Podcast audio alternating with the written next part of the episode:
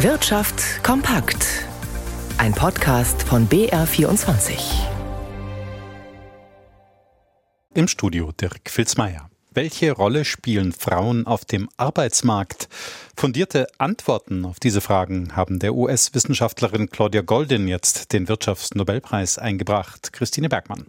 Claudia Goldin gilt als eine der renommiertesten Ökonominnen weltweit und stand schon lange auf den Favoritenlisten für den Wirtschaftsnobelpreis. Warum arbeiten Frauen in welchen Berufen, wie viel verdienen sie und unter welchen Umständen hat sich das verändert? Das ist ihr Thema, für das sie jetzt ausgezeichnet wurde. Das Besondere an ihrer Forschung ist, dass sie Daten aus 200 Jahren dazu gesammelt und ausgewertet hat, was manchmal eine richtige Detektivarbeit war, da es diese Daten damals noch gar nicht gab. Aber was ist das Ergebnis Ihrer Forschung? Professor Klaus Schmidt von der Ludwig-Maximilians-Universität in München fasst es so zusammen. Wichtigste Erkenntnis ist, dass es hier keine einfache Erklärung gibt, sondern dass man das Zusammenspiel von sozialen Normen, von technischen Innovationen, von historischen Ereignissen betrachten muss, um diese Entwicklung über die letzten 200 Jahre zu verstehen.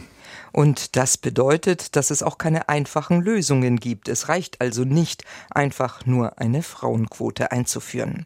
Claudia Goldin ist eine Pionierin auf ihrem Gebiet und erst die dritte Frau, die den Wirtschaftsnobelpreis erhält und die erste Frau, die in Harvard eine Professur auf Lebenszeit bekommen hat.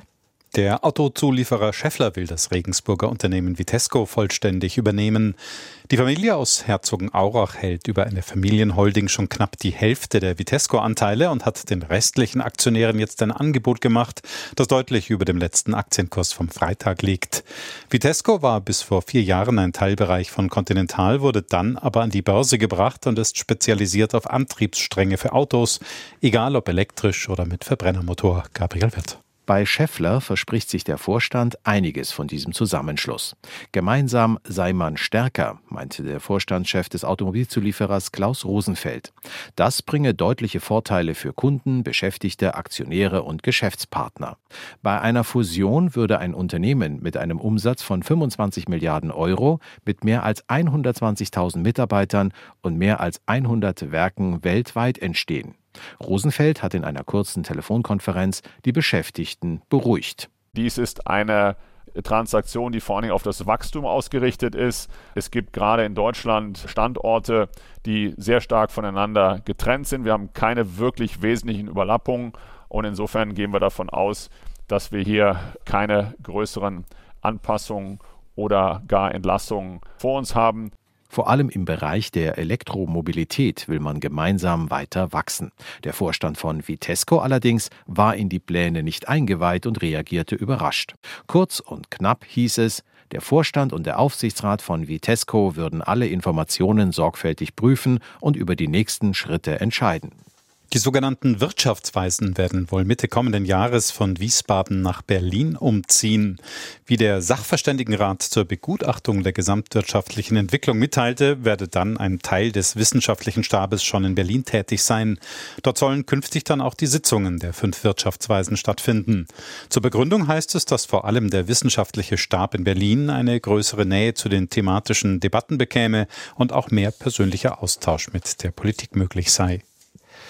An den deutschen Aktienmärkten geht es in die letzte Runde für heute. In einer knappen Stunde schließen die Märkte. Christian Sachsinger in unserem Börsenstudio.